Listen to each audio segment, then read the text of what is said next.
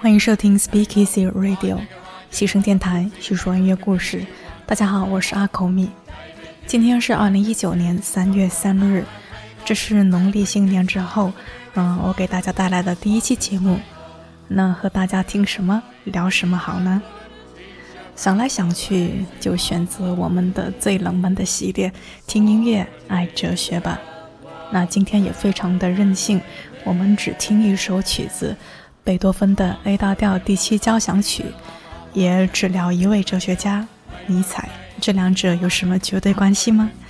如果你去网络搜索，大概搜不到贝奇和尼采之间有什么必然的联系。这完全是我个人的喜好啦，因为他们给我带来了类似的东西，那就是勇气。所以呢，节后的阿库米的第一期节目，希望给你带来一年份的勇气。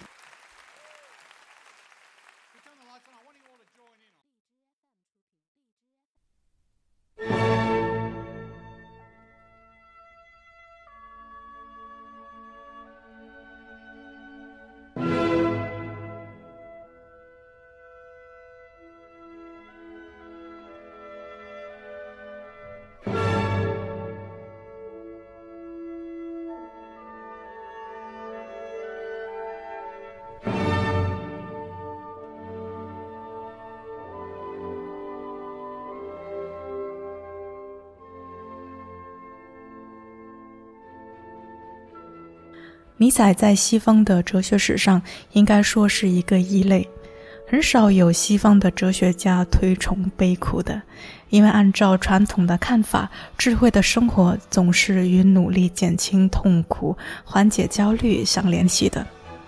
不过呢，尼采也并不是一开始就推崇苦难的。在尼采二十一岁的时候，在书店读到了叔本华的代表作《作为意志与表象的世界》。记得吗？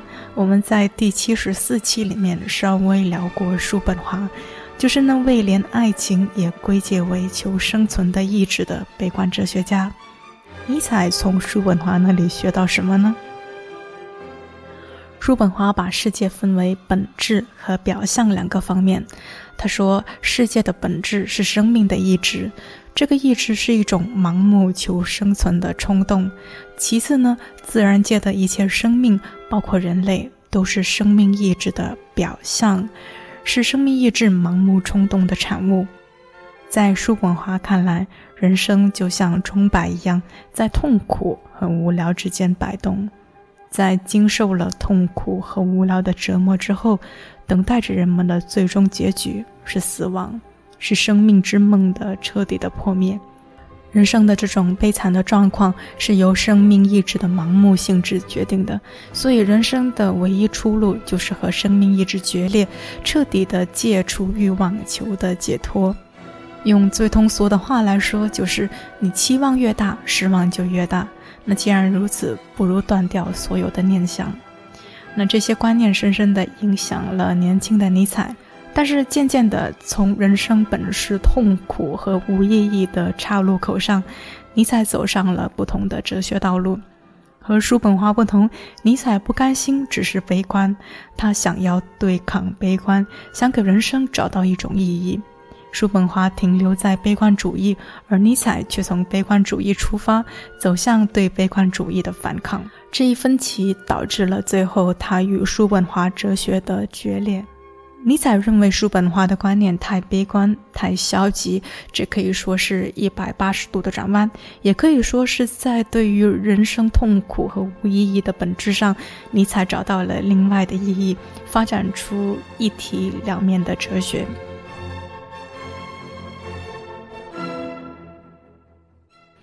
尼采认为，苦和乐是如此的紧密相连。如果谁想得到多少的这一面，就必须尝到多少的另一面。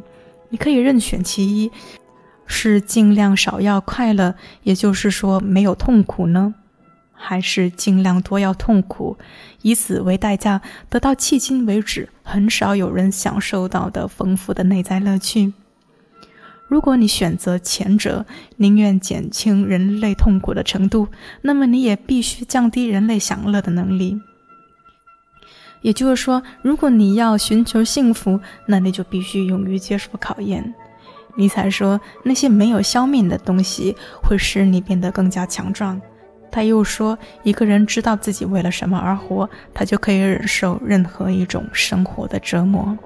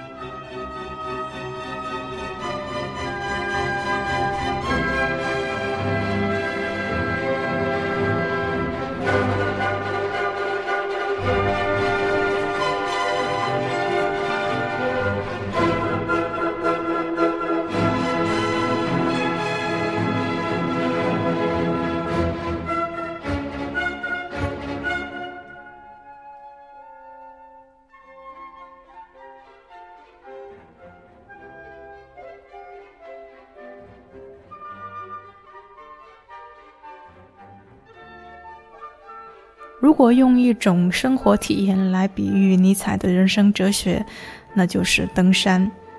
不是走修好的这个阶梯道路上去，也不是坐缆车上去，而是去攀登海拔三四千米的高山。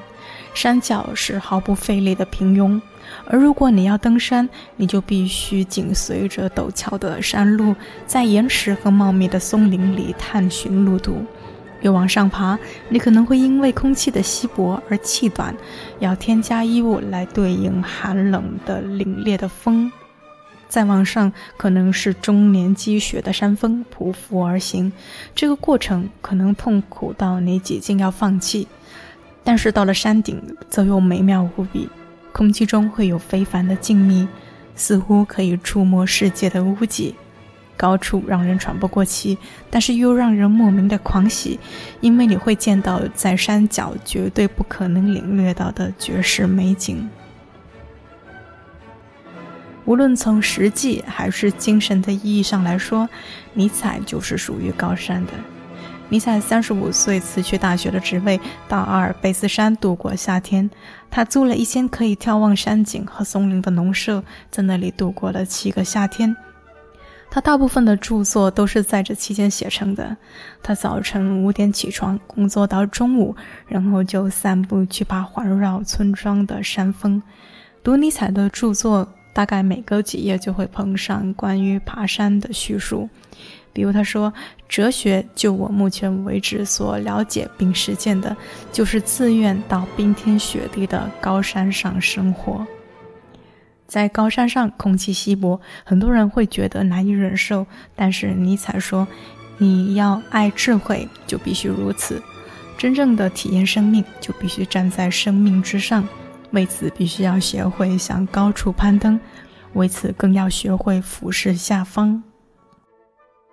正如我们现在正在听的贝多芬第七交响曲的第一乐章，在我看来，这个乐章多少有一些类似于攀登的一路向上的气魄。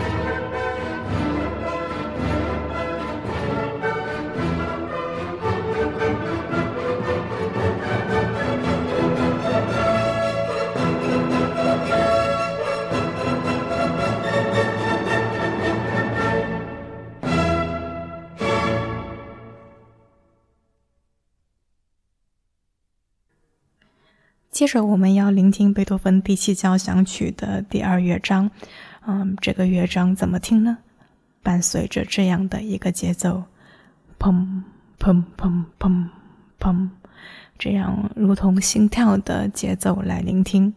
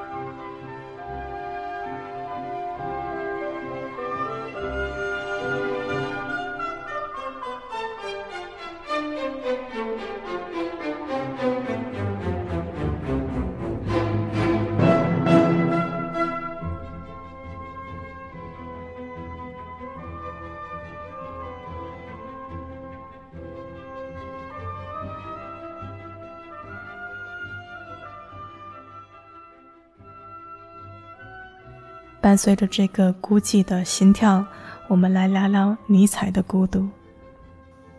尼采从小就敏感、忧郁，具有悲观的艺术气质。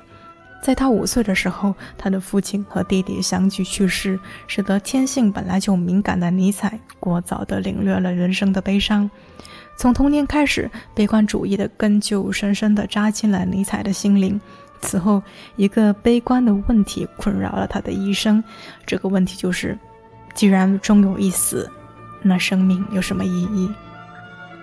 这个问题是理解尼采后来的哲学思想的一条重要线索。其实也解释了为什么当他二十一岁初遇叔本华的哲学时，是如此的感到共鸣。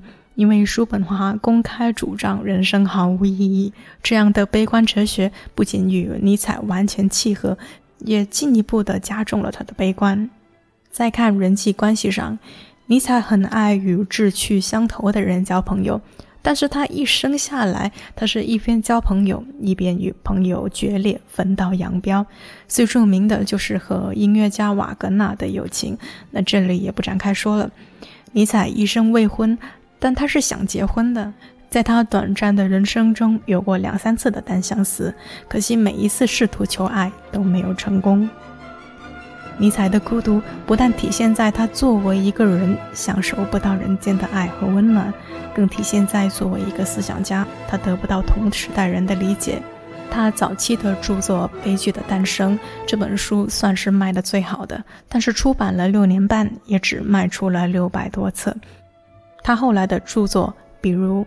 查拉图斯特拉如是说。这本书出版之后，只卖出了四十本，送出去七本，只有一个人回信说书收到了，而没有得到任何的称赞。由此可见，尼采在精神方面的孤单和寂寞。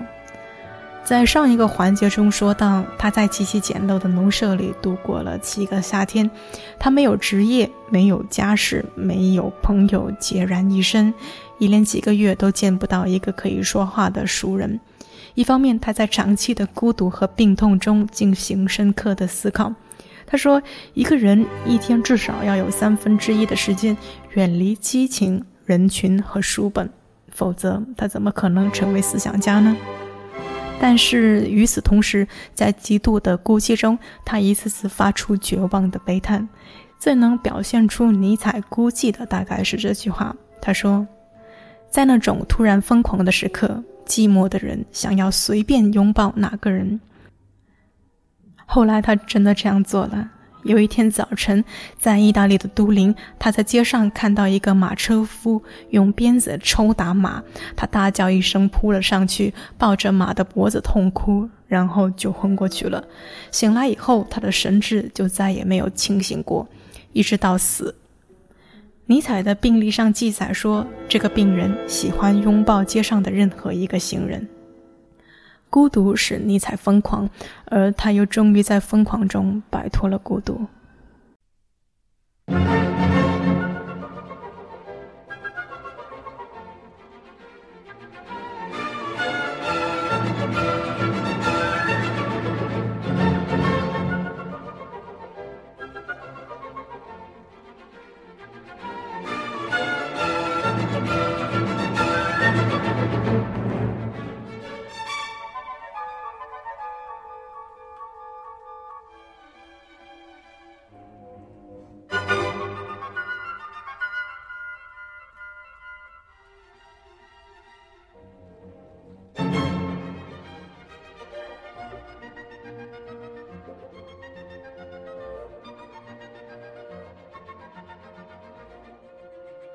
聆听被欺的第三乐章，我们来聊聊尼采的超人哲学和求力量的意志。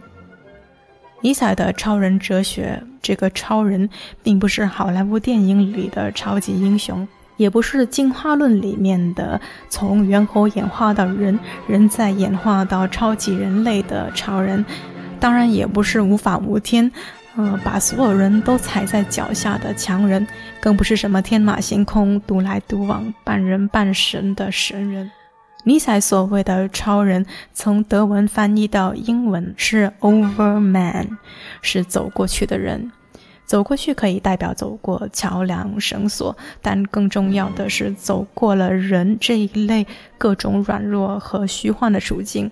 应该说是每个人都应该提升以及超越自我，是摆脱了一切既有的条条框框的束缚，说出真相，并引导人们走向个人精神独立的人。尼采说：“不管在任何地方，我找到了生物，便找到了求力量的意志。”其次，在服从者的意志里，我也找到了做主人的意志，因为他想作为更弱者的主宰。生命所在之处都有意志，这就是求力量的意志。那也有著作翻译尼采的“求力量的意志”为“权力意志”，但是我更喜欢“求力量的意志”这个翻译，因为里面有一个动词“求”。在我心里，这是一种主动的、扩展的、生长的力量。比如说，从有生命之物、植物、动物都一样，都是要展现出自己的影响力，让生命的潜能发挥出来，掌控的范围越大越好。那以人来说也是一样，要表现出自己的力量。这种力量不单单是身强体壮这一方面，更多的是通过丰富的知识，经过某种特定的诠释角度，让自己的思想能够得到展现的机会，扩大影响力。这也是求力量意志的表现。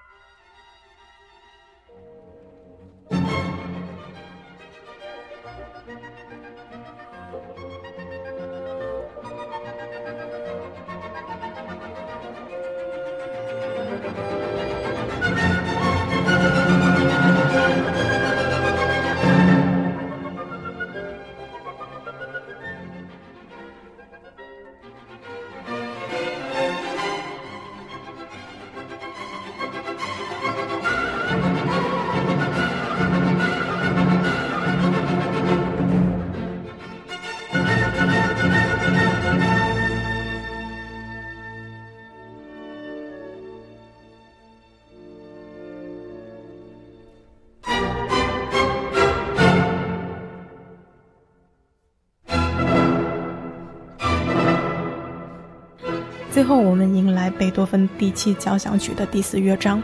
这是一个以无尽的狂喜、忘我的狂欢，加上激烈的节奏和光辉的色彩，令人心醉神迷的中乐章。在这个旋风般的末乐章中，我们来聊聊尼采的日神和酒神。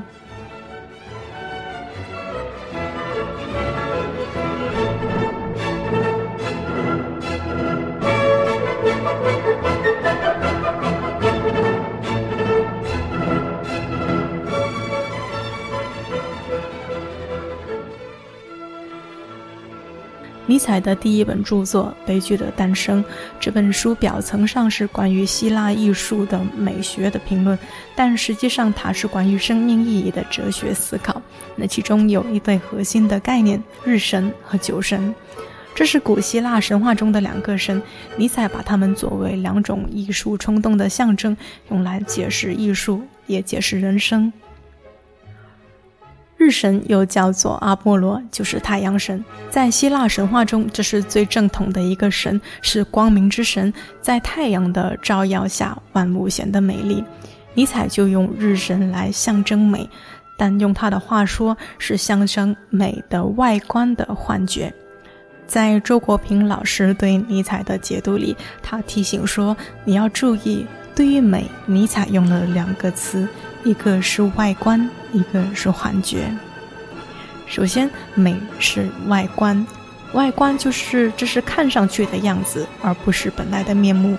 在尼采看来，一切事物都是这样，美只是外观，事物本身无所谓美不美。人生也是这样，你停留在人生的表面，你才会觉得人生很美好。你不能细究，不能深入去看，深入去看，人生是很可怕的。其次呢，美不但是外观，而且是幻觉。任何事物都是这样，如果你觉得它美，都是你的幻觉，与事物本身无关。所以，日神象征的是停留在外观现象、事物表面的冲动，是人们追求美的幻觉的冲动，借此感觉到世界是美的，人生是美的。而酒神就是狄俄尼索斯。在希腊神话中，酒神是一个草根的神，登不了大雅之堂。在西方的古代社会，普遍存在着一种类似于狂欢节的民间节日，人们在狂欢节时涌上街头，狂饮烂醉，放纵性欲，打破一切日常的规矩，打破人和人之间、人和自然之间的界限，借此来获得一种释放的快感。好吧，也要再说的通俗一些。如果用我们日常的概念比喻，日神冲动体现为梦，酒神冲动体现为醉。尼采用梦和醉这两种生理现象来解释日神和酒神。梦是日常生活中的日神现象。他说，在梦境的创造方面，每个人都是完全的艺术家。梦境的美的假象是一切造型艺术的前提。大家回想一下我们日常做的梦，有时候你的梦里会出现奇妙的幻觉、天马行空的想象力，那个时候你完全就像个艺术家。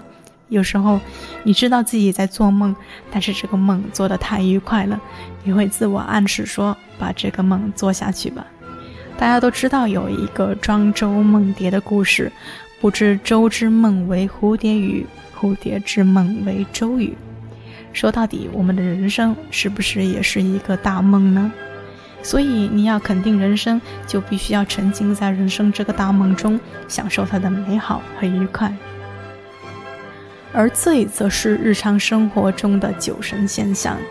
醉的形式有很多种，比如说喝酒，比如说癫狂。当你喝醉酒的时候，你会成为一个悲剧的艺术家。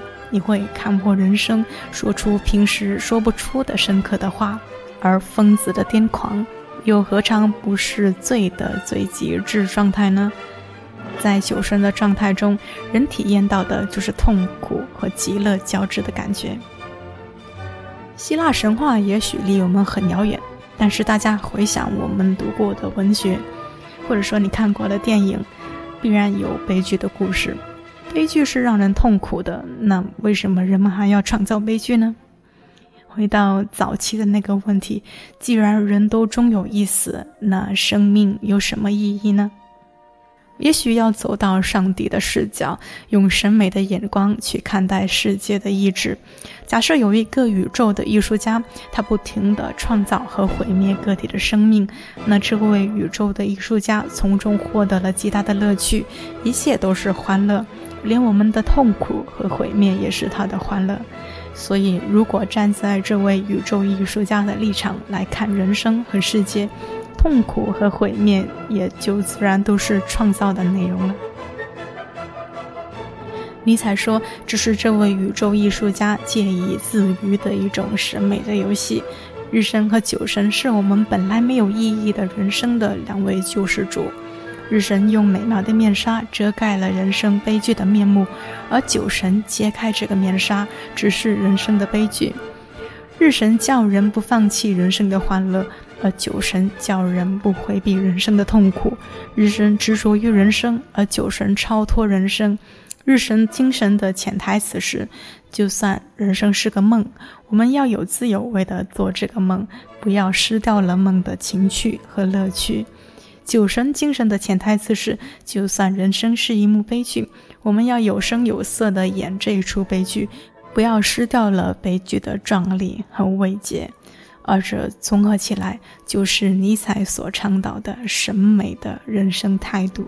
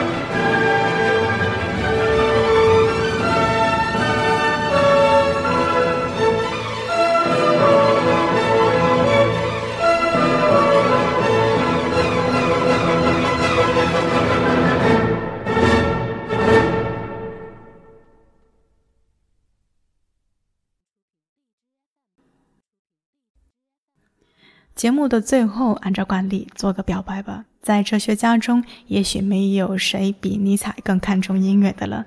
音乐一直是尼采生命中的最大的慰藉。即使是在1889年因为精神崩溃而停止写作，也再也不说话之后，尼采仍然能够即兴地演奏钢琴。